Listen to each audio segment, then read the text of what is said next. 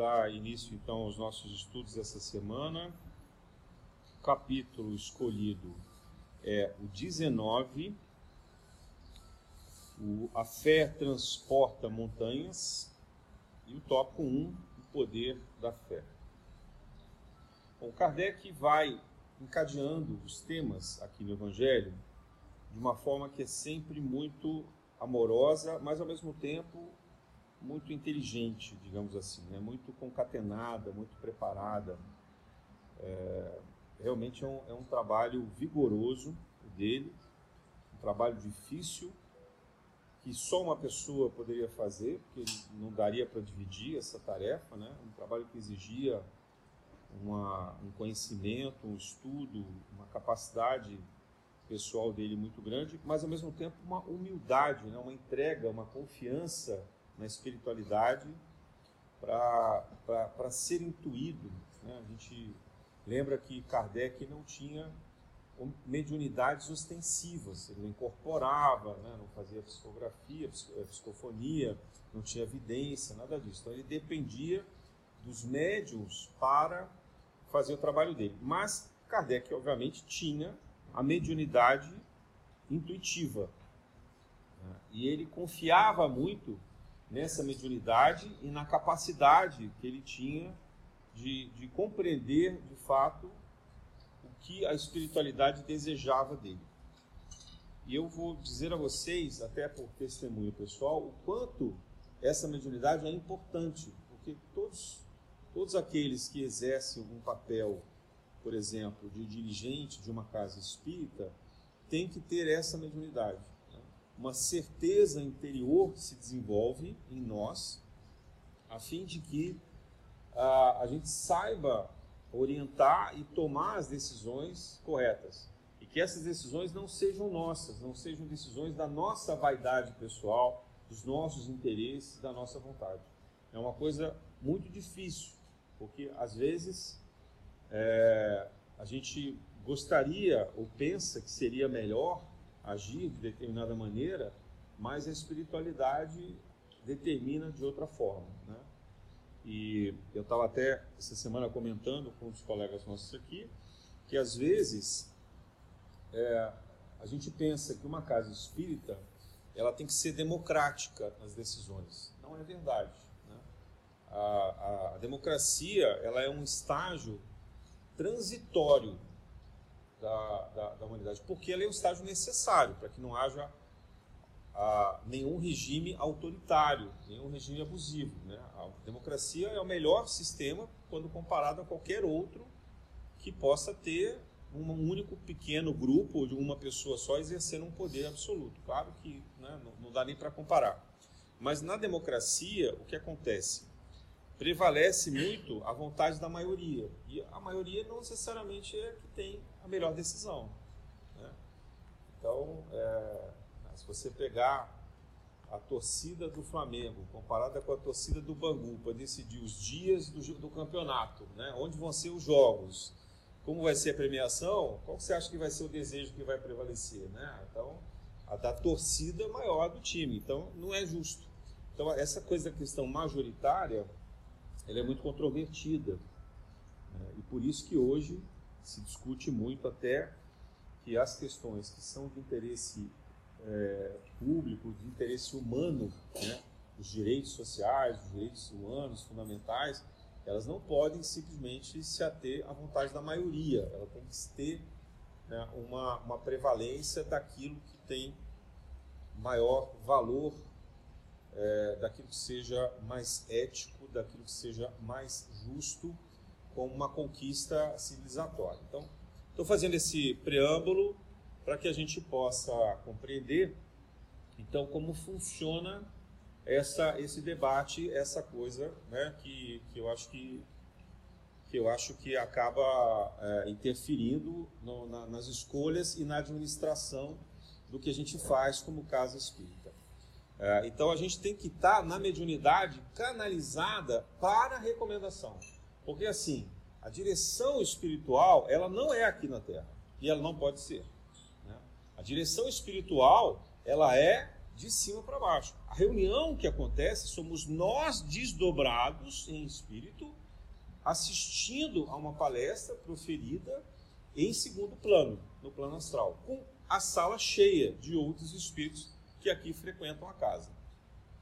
Então, essa aqui é uma reunião secundária, é uma reunião onde a espiritualidade canaliza o fluido vital que nós, em desdobramento, cedemos, né, doamos para a utilização dos trabalhos da casa, em benefício daqueles espíritos mais necessitados, e assim, na medida em que a gente faz essa doação, a gente se torna apto a receber também, em contrapartida, a energia necessária para a nossa, para nossa melhora, para a nossa cura, se for saúde, né, para a nossa condição é, é, de, de amparo.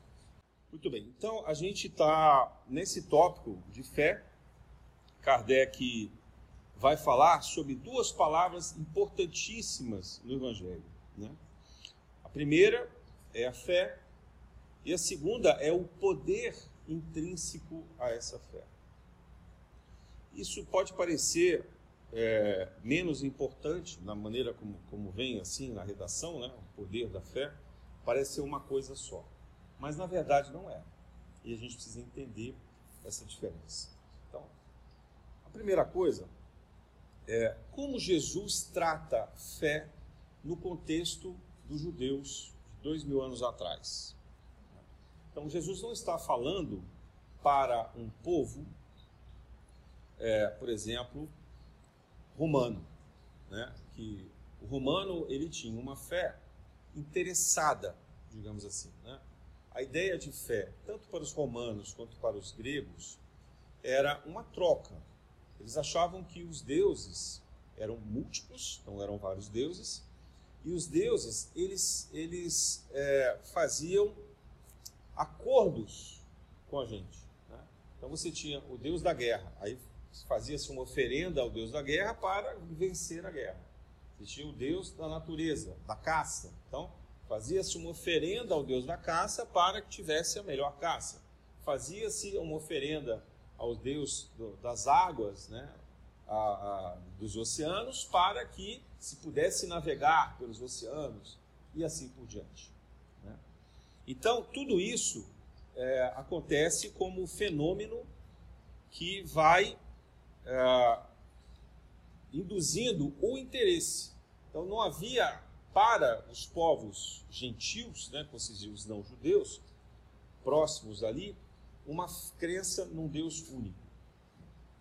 É, também Jesus não está falando, por exemplo, para os orientais, aonde na China, no Japão, naquela época não eram esses nomes, mas nesses povos que viviam nessas regiões, é, aonde a figura de uma personalidade de Deus não era relevante. Quando a gente vai nessa época de Jesus, é, havia o, confucionismo, né, havia ali o taoísmo, então não era a figura de Deus como pessoa que importava, mas o comportamento de uma força criadora unida no cosmo e o nosso comportamento ético perante essa criação. Então, não é sobre essa fé que Jesus está falando. Jesus também não está falando, para citar outros povos é, grandes nessa época, para os hindus. Né? Os hindus tinham uma fé é, também com inúmeros deuses. Na época de Jesus já não eram mais os Vedas que estavam ali, então eram, já havia uma certa confusão de divindades na Índia e, portanto, uma crença bastante confusa, para alguns parecida com a, a, a ideia de interesse dos gregos e dos romanos, e para os budistas, uma, uma crença mais parecida com a dos chineses, é, no sentido de que também não havia uma divindade. Né? Buda, no budismo, não há uma preocupação de se falar de Deus como pessoa, personificado, mas sim é, de como se livrar do ego. Né? Então, veja, é importante a gente separar assim, mas que fé é essa que Jesus está falando? Né? Jesus fala de uma fé para o judeu. O judeu é um povo que acredita num Deus único. Isso é muito importante. O judeu era monoteísta, mas ao mesmo tempo, o judeu era fanático. Ele acreditava num Deus que ele era cruel, num Deus que era severo, que punia, né? e que aceitava atitudes como a vingança, de olho por olho, dente por dente. Aí vocês vão dizer assim: ah, mas não eram todos os judeus que agiam assim. É verdade, mas a massa dos judeus acreditava que isso estava nos costumes judaicos. E é importante a gente entender isso. Né? Então, Jesus está falando principalmente para esse tipo de fé. E é esta fé que ele vai desconstruir. Então, Jesus vai remodelar a maneira como o povo judeu deveria aprender a ter fé. E a gente precisa ter essa noção. E essa, essa fé dos judeus, por que, que Jesus escolhe falar sobre isso dessa maneira para aquele povo, naquele local, naquela época? Porque esta é uma fé que prevaleceria no mundo todo, principalmente depois da vida de Jesus. Né? Esse modelo judeu de fanatismo existe até hoje. Qualquer um de nós conhece outras pessoas que frequentam religiões que são fanáticas. Ah, a minha religião é que salva, a sua não. Né? Essa ideia de que a minha religião é que está certa, o meu Deus é que é bom, o seu Deus não é bom. Né? Como se houvesse diferentes deuses para cada religião. Né? É, então, isso vai justificando, por exemplo, guerras santas. Né? Então, hoje, vive-se uma dicotomia muito grande no mundo sobre a, a crença é, islâmica e a crença do cristianismo. E ainda tem o judaísmo correndo por fora. Mas principalmente num viés de que há entre elas uma briga de qual é a fé verdadeira, qual é a crença verdadeira. Né? Então, a, e até a denominação de Deus, né, como se Deus tivesse nome, mas a maneira como a gente chama, então, para uns é Alá, para outros é Jeová, para outro é Deus, no sentido genérico. Né? Então, essas ideias elas vão criando diferenças ao invés de unir. Jesus já sabia disso, ele era Cristo, ele sabia que isso ia acontecer. Então Jesus escolhe falar para os judeus, porque aquele povo é que iria disseminar essa crença. E o mesmo cristianismo que veio depois, né, é, e a gente tem que lembrar que o cristianismo não é religião de Jesus, Jesus não fundou religião. Né? Não há assim, a ideia de que Pedro, sobre essa pedra erguerei a minha igreja, isso é uma tradução muito acochambrada, feita muitos anos depois, para tentar justificar é, o poder da Igreja Católica, né, da, da, Igreja Católica Romana. Né, e, e, tentar se dizer que Pedro, então, teria sido o primeiro Papa. Imagina, ninguém nem sabia o que era Papa na época de Jesus, né, de Pedro, quanto mais essa concepção toda política, econômica, é, religiosa, etc., que se, se fundou depois. Então, é, a gente precisa, precisa saber o seguinte: que fé é essa? Que fé que Jesus está falando lá atrás e que fé que ele tenta despertar em nós que ainda é válida hoje, que é a fé que Kardec está trazendo. Então, Jesus tenta explicar isso de forma simples. Né? Ele tenta dizer assim: olha, é, vocês acreditam num Deus único. Ótimo. Deus de fato é um só. Né? Agora, ele, esse Deus não é cruel. Esse Deus não manda ninguém fazer nada. Esse Deus, ele não julga ninguém. Quem julga é a nossa própria consciência. Deus, ele é pai. E não é qualquer pai porque o pai para o judeu era uma figura solene, uma figura, né, o, o idoso, né, era o ancião, ele era visto como alguém importante na família. Ele tinha um poder patriarcal, ele que mandava em todo mundo. Mandava no sentido de comandar e as pessoas obedecerem. Né? Havia uma subserviência em relação a esse patriarca. Era um regime autoritário, né? machista. Então, Jesus chama Deus de pai, mas diz assim: olha, ele não é pai, ele é Abba Pai. Abba Pai é paizinho. Então Jesus traz a figura do Deus Pai para a nossa intimidade. É mais ou menos como a gente tem em alguns casos, pais que conseguem conviver com seus filhos com muita intimidade, né? conseguem descer o degrau, né? de que ele, ah, eu sou melhor que você, mais velho, mais inteligente, mais poderoso, tal, você obedece, cala a boca, senão pá, pá, pá, pá, pá né? Mas assim, quando, quando o pai quebra essa, essa figura de poder, de autoridade, e ele se coloca, às vezes até para conversar com a criança, abaixando, falando olho com olho com essa criança. Né? E corrigindo com amorosidade, com firmeza, mas com amorosidade. Então, essa, essa, sobre essa figura que Jesus está falando. Então, olha só, olha, nós temos que ter fé é nesse paizinho que é um pai sábio e amoroso. É um pai criador e que equilibra tudo para que as coisas fiquem bem.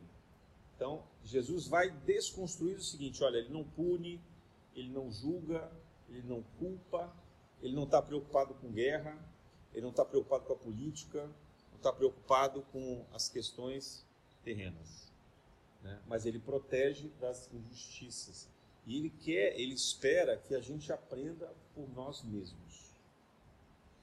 Então, essa é a primeira lição, que é sobre quem a gente deve ter fé. Sobre o que a gente deve ter fé. E aí Kardec melhora esse entendimento, porque quando ele faz na pergunta do livro dos Espíritos, que é Deus? Ele não pergunta quem é Deus. Kardec pergunta que, sem o M, que é Deus? Né? Deus é uma coisa, é uma força, uma energia. Que é Deus? Então, essa é a pergunta de Kardec. E os Espíritos respondem. Né? Ele é a força criadora, o princípio essencial, etc. É, então, quando, quando ele coloca dessa maneira, Kardec está reforçando a necessidade da gente despersonificar Deus. Então, Jesus já desconstrói chamando Deus de paizinho. E Kardec diz: olha, nem paizinho ele é. Ele, ele é ele é aquilo que os orientais acreditam. Né? Kardec não fala dos orientais, mas a imagem que Kardec traz, pela revelação do Espírito de Verdade, é uma imagem de um Deus soberano que está e é o mundo ao mesmo tempo. Ele está e é. Ele é o Criador, mas ele, ele é aonde nós habitamos. Né? Os, os orientais costumam dizer assim: é, nós vivemos num oceano que é o pensamento de Deus. Eu gosto muito dessa ideia. Diz assim: Deus está lá pensando e a gente vive no pensamento de Deus. E esse pensamento é como um oceano. Né? Então a gente se vê ali como peixes né? nadando nesse oceano. Eu gosto muito dessa ideia, dessa imagem. Então, Jesus, ele nos traz para esse patamar para dizer assim: olha, não pode ter fanatismo, não pode ter interesse, não adianta ter oferenda. Não, não interessa a roupa que você está indo no templo. Aliás, não interessa o templo. Né?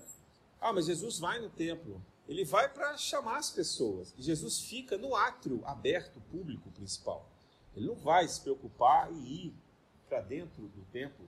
Jesus não, não, se coloca numa posição de, de cumprir os rituais. Né? Embora ele tenha feito isso algumas vezes para que ele não pudesse ser excluído da sociedade judaica. Mas para ele, ele sabia que esses rituais não eram tão importantes. Né? Não eram, na verdade, nem um pouco importantes. Já os sacerdotes, os fariseus, os levitas, aqueles que viviam no entorno né, dessa, dessa crença, é, eles acreditavam que tudo isso era importante. Então, trazendo para os dias de hoje, né, é, o Espiritismo divulga, a gente acredita, que não há o menor importância em ter rituais. Então, a gente pode ter procedimentos, né? Afinal de contas, a gente está fazendo uma reunião. Então, quando a gente faz a nossa reunião, a gente adota procedimentos para que a reunião flua bem. Então, tem horário para começar, tem horário para terminar, né? as pessoas devem permanecer em silêncio, é, tem aqui o momento do passe, tem o um momento do estudo, da palestra, e assim por diante. Né? Então, é, a gente coloca nomes, por exemplo, das pessoas que a gente pretende que sejam atendidas, socorridas, nomes familiares, amigos, conhecidos, etc., os nossos animaizinhos. Então, isso são procedimentos, isso não é um ritual. Ah, mas mudou o procedimento. Tudo bem. Né? Quem frequenta a Casa Paula há bastante tempo já sabe quanto a gente já mudou aqui em termos de procedimento, conforme a necessidade, conforme a orientação dos espíritos. Né? A hora a gente faz a roda de uma maneira, outra hora faz de outra, às vezes não tem mais roda, tem paz, mas a energia, o fluxo trabalhado pela espiritualidade continua o mesmo. Né?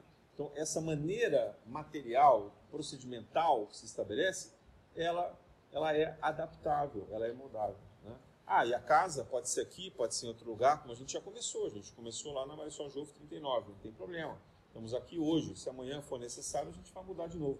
Quer dizer, é claro que o local tem que estar imantado, preparado, não é bom que mude toda hora, mas, veja, não há uma, o templo, o templo é uma coisa material, não é, ela não é espiritual. Não é isso que faz a diferença. A gente precisa entender dessa forma.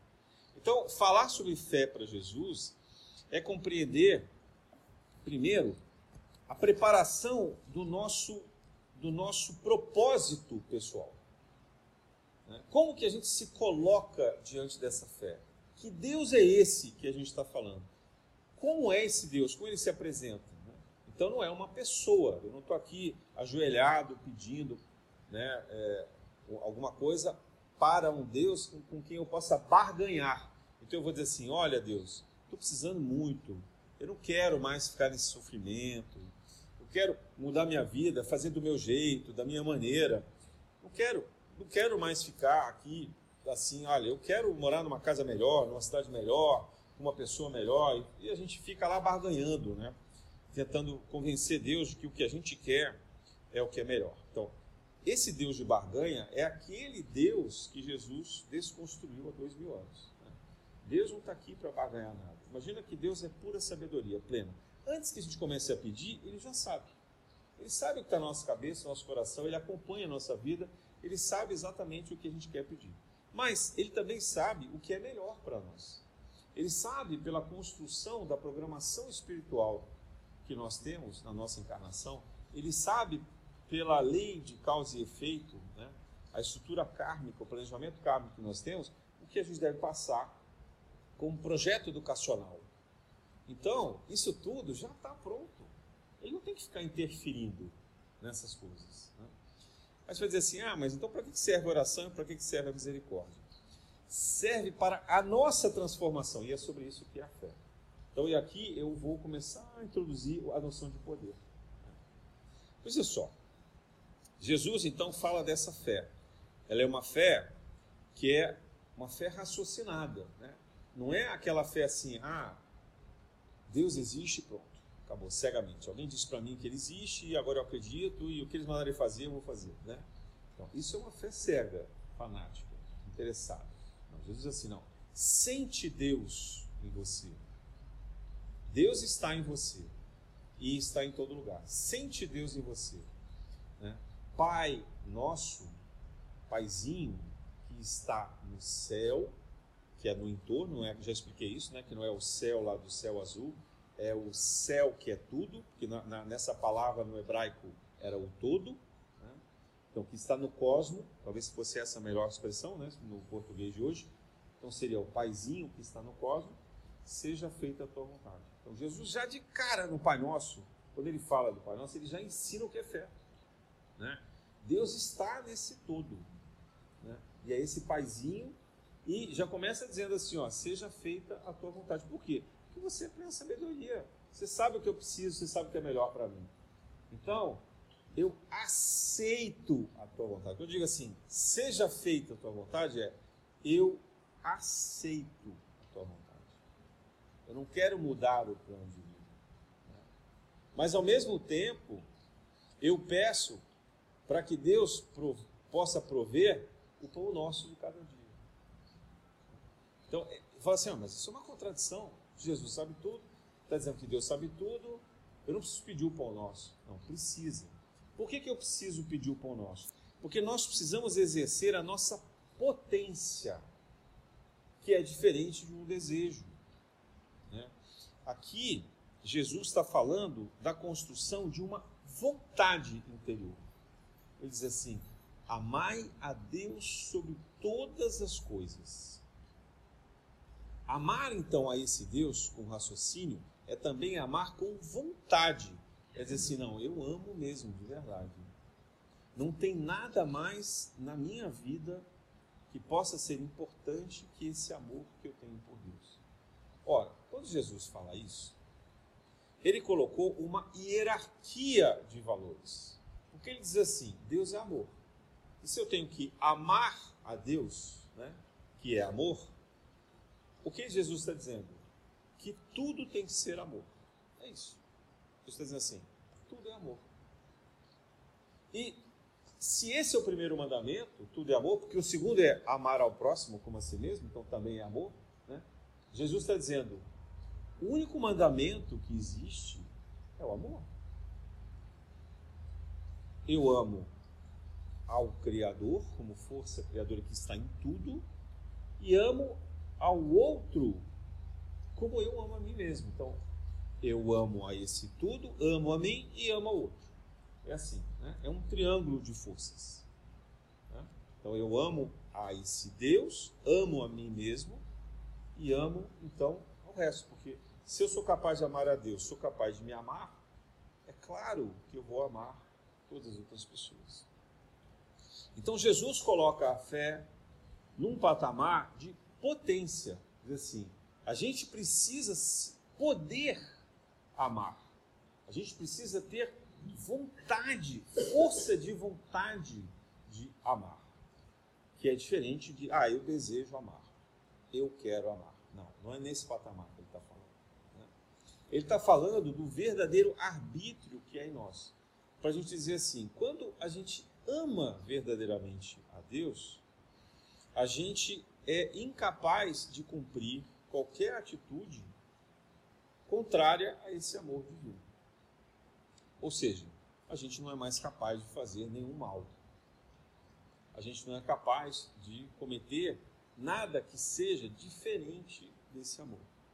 Então Jesus faz um convite ao banquete do amor.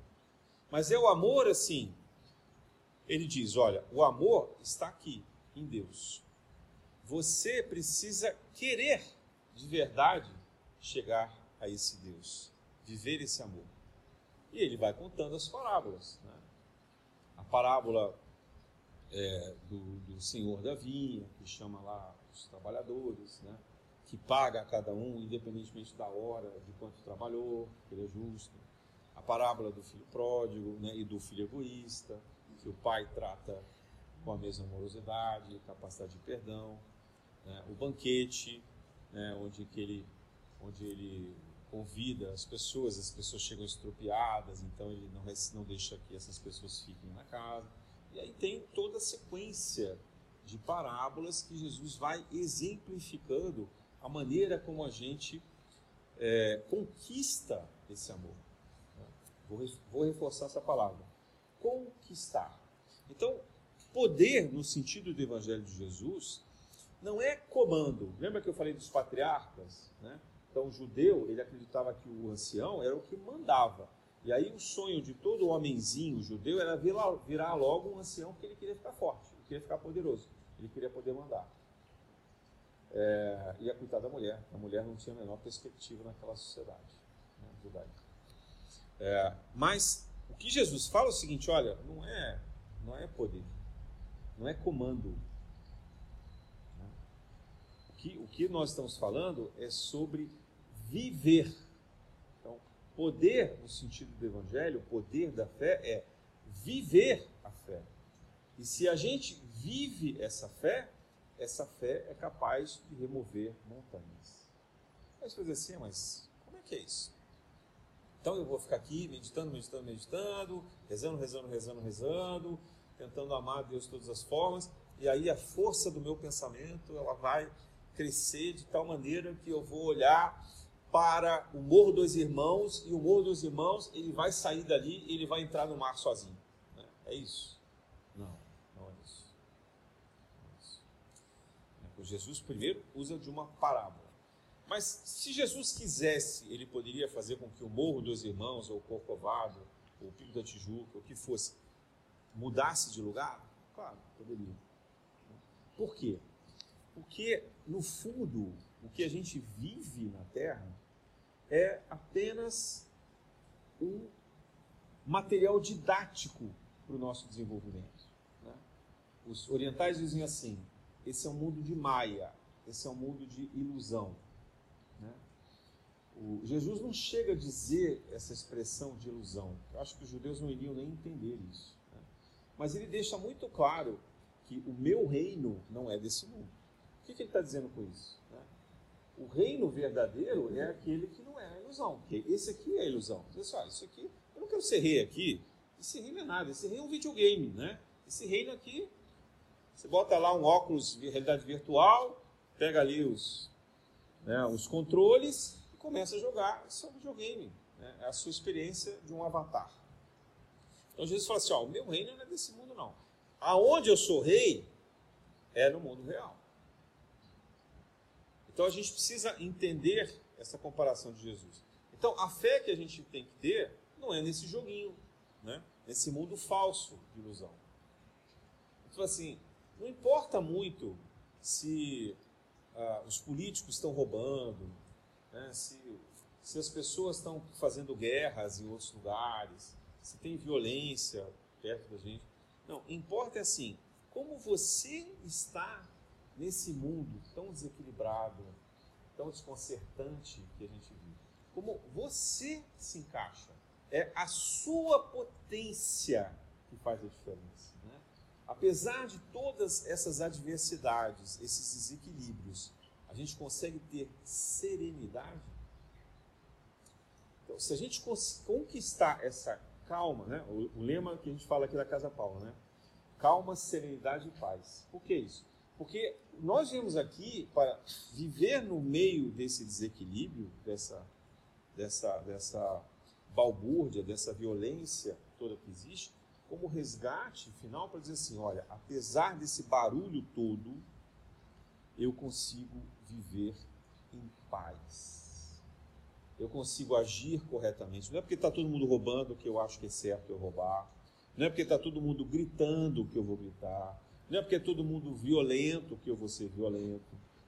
Então, essa verdade ética, ela tem que ser uma escolha pessoal, de potência. Dizer assim, eu posso, eu consigo ser diferente. Né? E qual é a doença principal que assola o mundo de hoje? A ansiedade. Então, a gente precisa ser capaz de controlar essa ansiedade. A gente precisa ser capaz de controlar a depressão, a, a dor profunda de se sentir em solidão no mundo. Você ter 5 mil amigos nas redes sociais e na hora que você precisa, não tem ninguém do seu lado. Né? Essa é a imagem que a gente tem. Mas existe alguém do nosso lado, em espírito. A gente jamais está sozinho. A gente tem pelo menos de três a cinco espíritos que estão com a gente permanentemente, nos orientando, nos auxiliando, nos amparando, nos instruindo, né? e assim por diante. E quanto mais a gente sintoniza a frequência espiritual, mais a gente atrai espíritos elevados que estão prontos a nos auxiliar. Então, essa fé que Jesus fala é do reino dele, não do mundo visão. Então, se eu estou aqui no meu mundo de avatar, bonitinho, jogando videogame na Terra, né? experienciando essa encarnação nesse corpo que não sou eu, né? porque eu sou um espírito e o espírito não tem nem sexo. Então, aqui, hoje, eu estou vestindo essa, essa forma física que não sou eu. Isso é só um bonequinho criado para minha experiência na Terra de forma que eu pudesse progredir melhor. Mas é um efeito físico transitório. Né? Numa encarnação eu venho homem, na outra eu venho mulher, numa encarnação eu sou brasileiro, na outra eu vou ser um, um chinês, na outra eu vou nascer na Namíbia. Né? É, eu posso vir em uma, em uma encarnação com todas as minhas faculdades mentais, na outra eu venho cego, surdo, com alguma deficiência qualquer. Né? Então, essa condição, ela, ela é transitória. O espírito, o espírito é pleno, espírito, não estou falando de perispírito. O espírito é pleno. O perispírito, ele traz as máculas, né, os problemas, as dificuldades, as doenças criadas pela nossa experiência, pelas nossas experiências terrenas. Então, ele, ele tem as deformidades e tem as suas características de fraqueza. Mas o espírito é pleno. Nós somos espírito, nós não somos perispírito. Né? Então, quando Jesus diz assim: Meu reino não é deste mundo, ele está fazendo um convite. Venham para o meu reino. Não é isso que diz o criminoso, Dimas, do lado dele? Senhor, me leva aí para onde você estiver indo. Né? Eu sei que eu mereço estar aqui, eu sou bandido mesmo, mas você, caramba, você, você é, o, é o rei dos judeus. Eles estão cometendo uma injustiça. Então, se tiver alguma chance, me leva com você. Jesus está pedindo para a gente ter essa postura, essa fé. Será que a gente morrendo ali na cruz, com todo aquele sofrimento, a gente ia ter essa clareza de discernimento, de olhar para o lado e ver que Jesus já estava sendo injustiçado e que ele era de fato o verdadeiro Rei, o verdadeiro Salvador, o verdadeiro Espírito Cristo, né?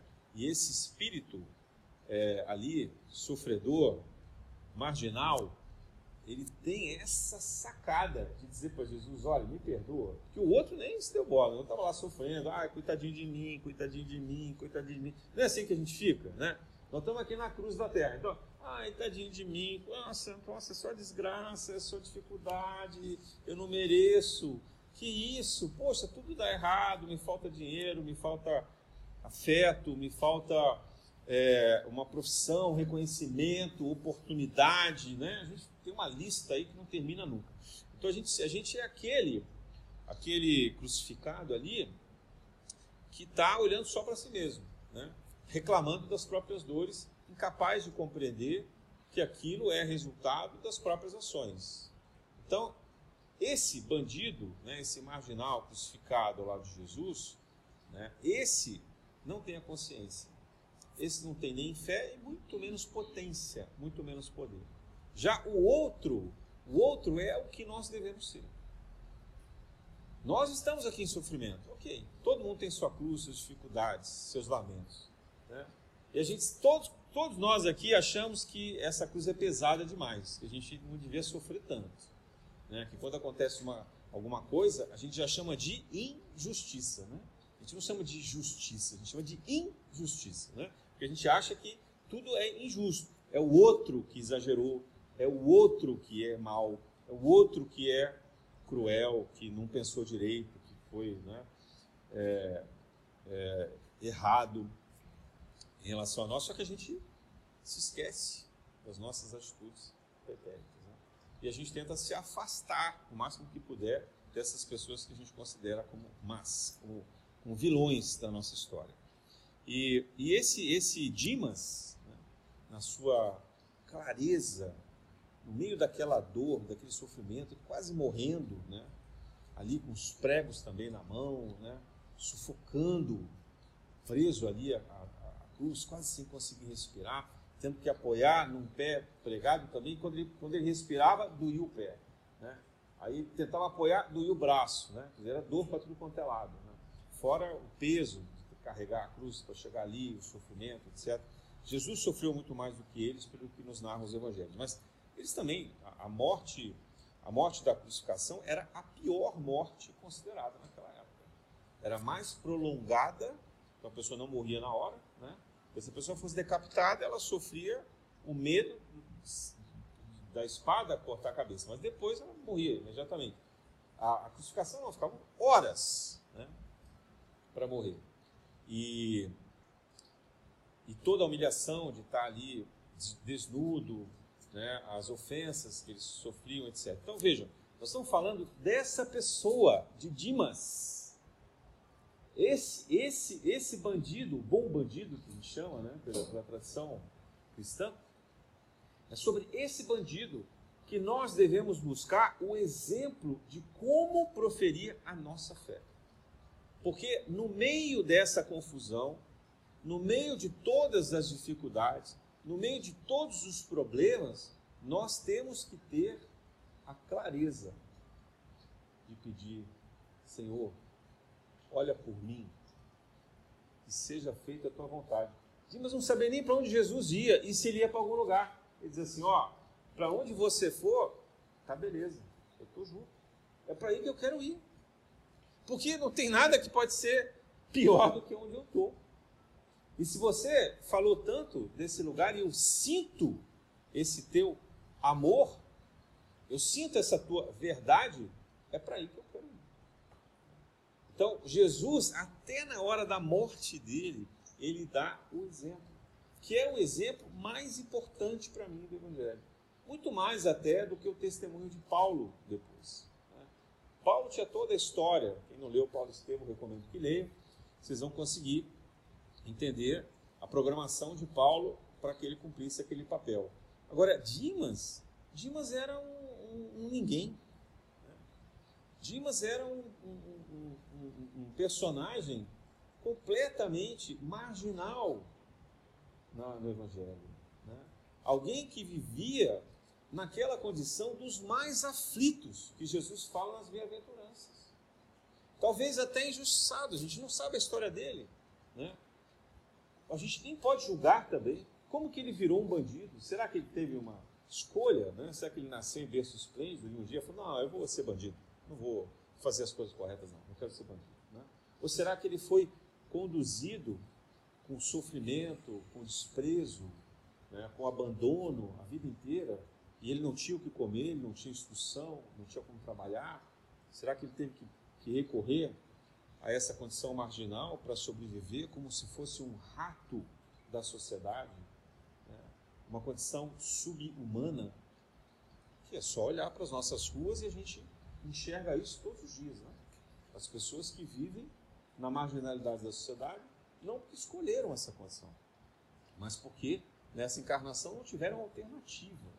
Não tinham, não tem e não tinham como ser diferentes. Então, muito provavelmente, Dimas, ele era um personagem como esse. Alguém que foi levado por aquela sociedade machista, patriarcal, discriminatória, né? é, elitista, a manter todos esses impuros, né? como eram também aqueles que, que tinham a lepra, né? Anselise. Então, ele era provavelmente o, o exemplo do maior dos marginais, dos aflitos, dos abandonados, dos oprimidos que Jesus trata nas bem-aventuranças. Mas ele e o outro, que nós não sabemos o nome. Só que ele é o exemplo daquele que tem a fé que. E não só a fé, ele tem a potência ele exerce a sua potência. Ele pede o auxílio. Olha que coisa mágica. André Luiz nos fala isso na sua narrativa de nosso lar. Ele diz assim: o umbral está cheio de espíritos, cada um com as suas razões, com os seus motivos, pelo tempo que for necessário para permanecer ali. E a única porta de saída dali é a prece. É o espírito que se coloca na condição de humildade e reconhece que necessita do auxílio. E ele faz da sua forma. André Luiz não está falando de religião, ele não está falando da forma da prece, ele não está preocupado se essa prece é dirigida diretamente a Deus ou a um santo intercessor, a um guia espiritual. Ele não está preocupado com isso. O que importa é o gesto de potência da fé é o espírito na desgraça que ele reconhece em si mesmo a impotência de sair dali sozinho, de vencer o mal com o mal, de vencer a adversidade com o seu próprio orgulho, com a sua própria arbitrariedade, e que então ele se permite aceitar-se na condição, se resignar à sua condição de humildade para pedir a intercessão, a misericórdia. Então, nesse momento, acontece o que a gente poderia chamar do grande milagre, né? Acontece a grande transformação interior, a grande reforma íntima, porque ele passa a se amar. Até então, ele amava aquilo que ele achava que era importante nele. Ele amava o avatar que ele criou, a imagem da ilusão que ele criou sobre ele mesmo. Ele não sabia quem era ele. Né? Na psicologia, a gente diria assim: ele amava a persona dele. Né? Ele criou um personagem sobre ele mesmo. Então, a gente vem aqui encarnado, dá alguma sorte, ou na programação eu estava assim na vida, a gente fica muito rico, muito famoso, é, tem, tem alguma beleza aceitada na sociedade como importante, visível, etc. E começa a ficar poderoso. Né? Começa a se achar melhor que todo mundo. Então, isso é uma persona. Né? A, gente, a gente, quando entra num relacionamento, a gente conquista alguém, alguém é, é conquistado nos conquista também. A gente age de uma forma antes desse, dessa etapa e depois que esse relacionamento então acontece, a gente começa a mostrar quem a gente é, de verdade. Né? Então, por quê? Porque a gente criou uma persona, um personagem. Tem uma coisa de teatro. Ah, mas isso é falsidade. Não, isso é do ser humano. Isso é do ser humano. Né? Você não precisa ficar pensando, ah, eu vou fazer de conta que eu sou assim, não. Mesmo que você não pense que você vai fazer isso, você vai fazer. Né? A gente faz isso em entrevista de emprego, né? a gente faz isso quando a gente conhece as pessoas pela primeira vez. É, é assim, porque a gente tem esses personagens. Então, é, o conceito de fé é esquece esse personagem, o cara real. Esse personagem não existe. Você tem que saber quem é você. E você tem fraquezas, tem defeitos. Eu diria assim, tem chulé, né? baba dormindo, nem sabe, né? Vai olhar o travesseiro no dia seguinte de manhã, está lá a marca, a prova, né? Então, assim, não tem defeitos. Né? Se a gente não se cuidar, se a gente não, não se tratar, né? a gente vai virar uma pessoa similar ao que eram os primatas, né? Que deram origem ao Homo sapiens. Tenta ficar um ano sem tomar banho, cortar cabelo, cortar unha, né? é, para ver o que acontece com você. Né? Então, a nossa natureza é bruta. Nós somos assim. Pessoal, nós somos assim. Mas nem esse, esse ser brutal, natural, é, somos nós também. Porque nós somos espírito. Nós somos além mesmo dessa própria brutalidade. Nós não somos nem esse ser cuidadinho, bonitinho, perfumado, arrumado, e nem aquele ser bruto, que seria o indigente na sua forma natural. Nós somos espírito. E é sobre isso que a gente precisa compreender e tratar quando se fala de fé. Porque a fé é nessa vida do reino que Jesus traz, onde ele se manifesta como rei. É isso que Dimas enxergou em Jesus. Ele não viu ali um homem crucificado. Oh, gente, olha para para imaginar. Jesus já tinha sido é, humilhado, chicotado, carregou a, a, o seu mastro lá da cruz é, numa enorme de uma distância, é, sendo é, caçoado, né, é, sofrendo ao máximo possível tudo que ele podia, é, sem comer, sem beber líquido, água, então ele estava sedento, faminto.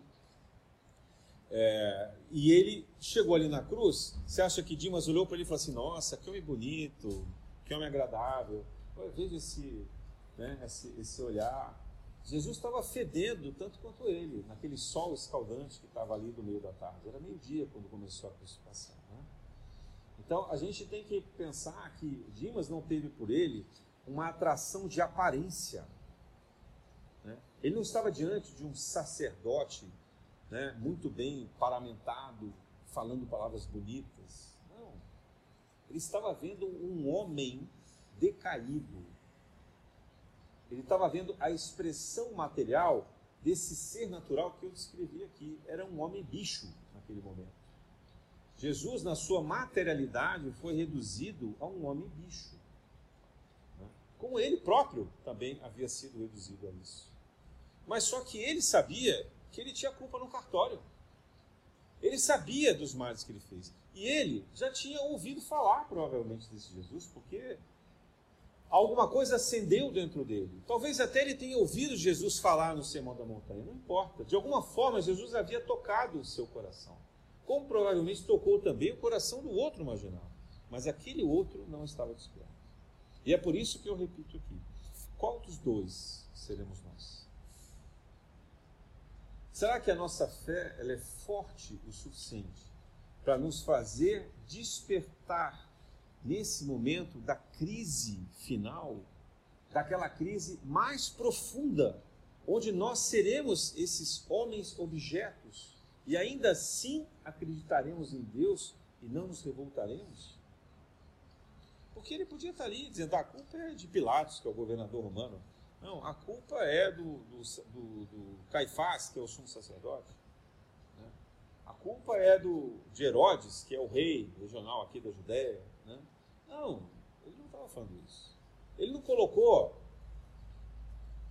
é, a culpa, né, dizendo assim que o inferno são os outros, na frase de Sartre. Né, assim, não, quem estava dizendo que o inferno são os outros era o outro bandido lá. Ele estava dizendo assim, não, está em mim, o inferno sou eu. Mas nesse meu inferno, ainda assim, Deus é maior do que isso. Deus está também em mim nesse inferno que eu construí para mim, nesse submundo, nessa subhumanidade que eu me transformei. Também para mim, Deus olha, acolhe e está pronto a receber como aquele pai do filho pródigo. E ele vê em Jesus o caminho, a verdade e a vida. Ele enxerga isso nele. Então, é sobre isso que nós temos que refletir. Sobre esse poder capaz de transformar, de transpor, não as montanhas. As montanhas somos nós, gente. Nós é que somos essas montanhas. Nós somos pesados, aprisionados aos nossos solos, apegados aos nossos bens, às pessoas que a gente acha que são nossas, às coisas que a gente quer, ao nosso fanatismo, às nossas crenças. Nós somos essas montanhas que não saem do lugar. Mas se nós tivermos a fé e a potência, nós seremos capazes de transpor essa nossa montanha. É essa montanha que tem que mover. É sobre essa montanha que falava Maomé também, que infelizmente pouca gente entendeu. Porque quando a nossa vontade ela é plena, as coisas vêm ao nosso alcance. Dimas não conseguiu descer da cruz. Muito provavelmente ele queria falar sobre isso em outra condição. Ele queria poder descer daquela cruz, se ajoelhar, conversar com Jesus sem que Jesus estivesse crucificado, mas ele não podia fazer isso. E eu vou fazer uma última comparação a respeito dessa condição de fé, que é o momento que Jesus convoca, convida João e o seu irmão, que era Judas Tadeu, e Tiago, os três irmãos, é, mas principalmente Tiago e, João, convida-os para seguir. Quem vem ao encontro de Jesus? Eles eram, João era um adolescente, né? estima-se que ele tivesse ali algo em torno de 14 anos. Né? Então, quem vem ao encontro de Jesus? Salomé, a mãe deles. Salomé ela representava uma boa judia, no sentido da mulher que é discriminada na sociedade e que tem que se fazer de esperta para sobreviver ali. Porque ela não tem espaço social. Ela, é, ela não pode ler, não pode escrever, não pode ser dona de nada, tem que obedecer o marido. Se ela olhar para o vizinho, ela pode ser apedrejada, porque basta que o marido diga que ela traiu, que já é o crime e a condenação. Então a condição da vida da mulher ali é horror. E ela trabalhava tanto quanto uma serva. Então, ela tinha que ser esperta. Ela tinha que ajudar o marido a enriquecer, porque aí ela conseguia serva para trabalhar para ela. Então, não precisava fazer um serviço tão duro. Né? E ela conseguia é, angariar ali, barganhar com, com aquela sociedade alguns benefícios para ter uma vida razoável. Então, Salomé é uma mulher esperta. E ela ouve Jesus dizendo que ele era rei, embora o reino não fosse desse mundo. Jesus estava começando a sua pregação e João, adolescente, deve ter ido dizer: minha mãe, meu pai, olha, eu vou deixar de pescar ou não vou pescar todos os dias, porque a partir de agora eu vou seguir aquele que é o rei dos judeus, o verdadeiro rei dos judeus, que é Jesus. Então, imagina vocês lá como mãe, né? Salomé, o que está acontecendo? Vou lá tirar satisfação com esse Jesus, vou lá ver quem é esse Jesus. Então ela chega para Jesus, provavelmente ouve ele falar primeiro, né? E aí quando ele termina de falar, ela chama Jesus e diz assim, olha, prazer, sou Salomé, mãe desses garotos aqui, ó, que você está convocando. Eu queria combinar uma coisa com você. Você é rei, né? Falei, é, sou rei, sou rei. O meu reino não é desse mundo, não. Não, mas você é rei. Falei, é, sou rei, sou rei. Tá, então, eu quero te pedir o seguinte.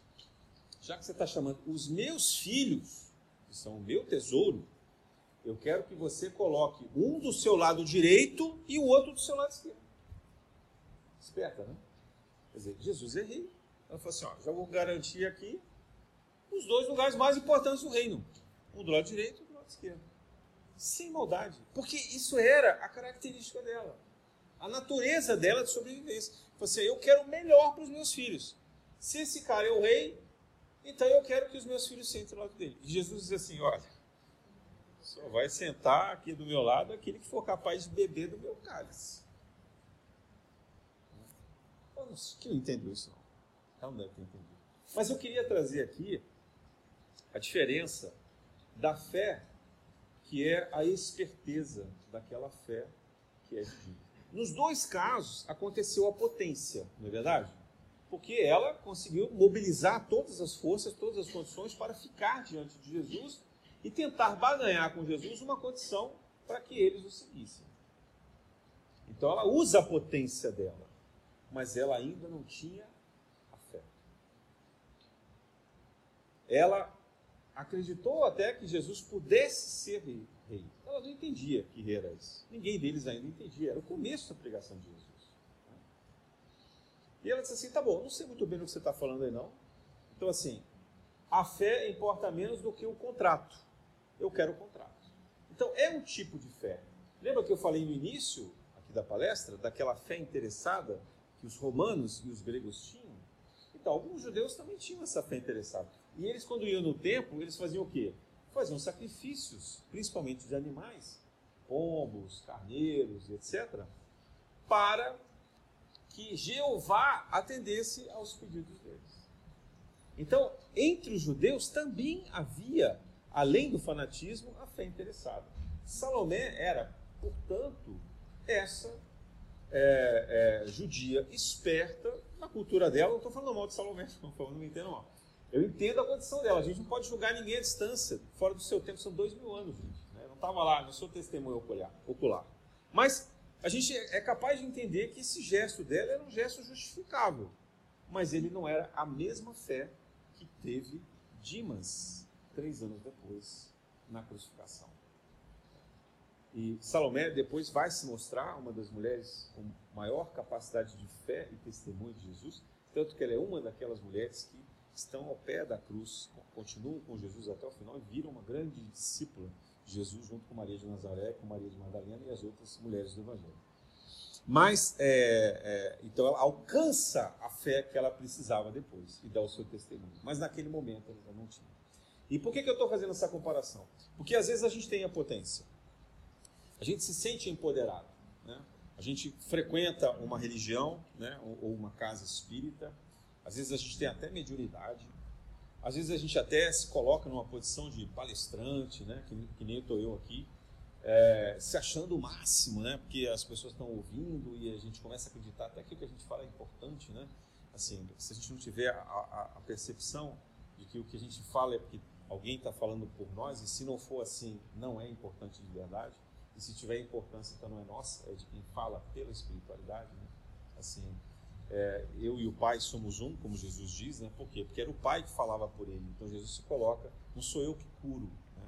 é o Pai que cura por mim. Né? Então, é o papel da humildade mediúnica. Então, mas a gente às vezes se coloca nessas posições de ter valência, né? de ter poder de, de achar que tem algum valor. Ah, eu sou médio, sento aqui à mesa, estou lá toda semana, né? É, do passe, etc. E, tal, e a gente começa a se sentir importante por causa disso. Mas a gente falha na nossa fé. Porque na hora que a gente faz a nossa prece, a gente ainda pensa em interesse. A gente ainda está barganhando com Deus. A gente diz assim: ó, eu não vou fazer o que você quer, não. Não vou, não, porque eu estou agindo aqui pelo meu coração. Né? Eu estou agindo aqui pela minha intuição. Eu estou agindo aqui por aquilo que eu tenho certeza que é o certo. Né? E a gente tanto não tem certeza, porque senão a gente não estava barganhando com Deus e pedindo para ele ajudar. Né? Então, assim, a, a gente não está aqui para essa barganha. Enquanto a gente não entender isso, essa posição, ela não é a de Dimas. Né? Dimas não foi barganhar com Jesus, porque Dimas podia ter dito assim: Ô Jesus, pô, você é o rei dos judeus, cara. Chama aí teus exércitos.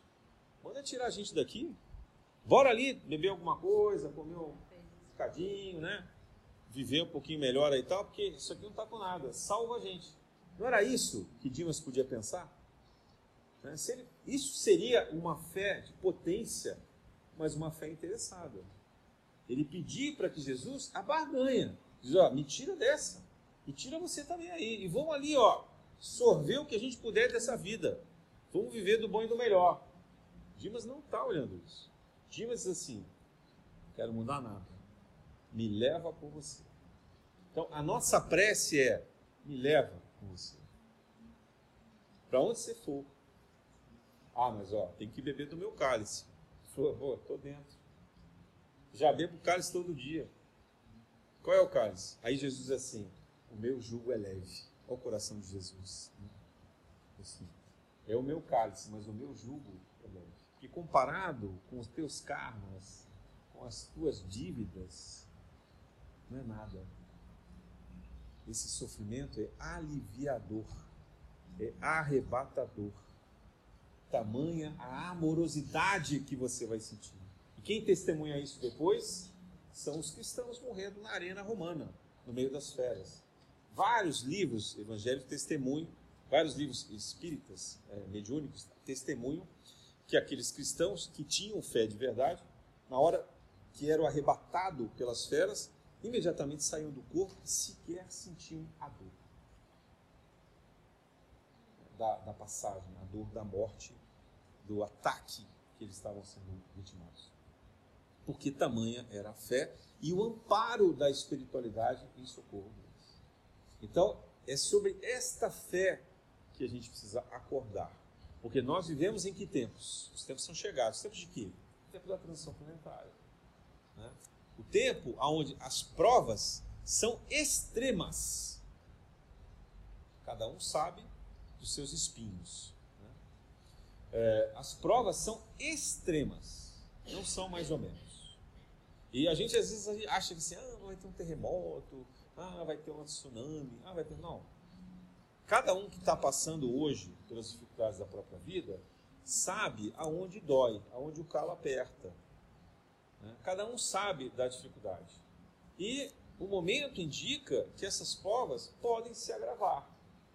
Então, nós temos que pensar muito nesse Dimas. Porque se agravar demais, a gente não pode perder a consciência da nossa fé. A gente precisa continuar acreditando esse Jesus que tem o um reino soberano fora da terra.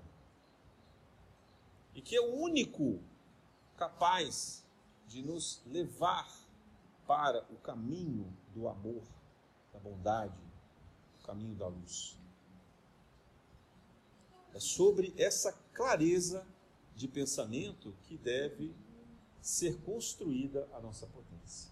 Então, precisamos ser potentes, sim. Precisamos ser astutos, ser sábios, ser valentes para exercer a nossa potência. Não adianta ficar tímido, com medo, mas ao mesmo tempo, nós precisamos ter a fé correta.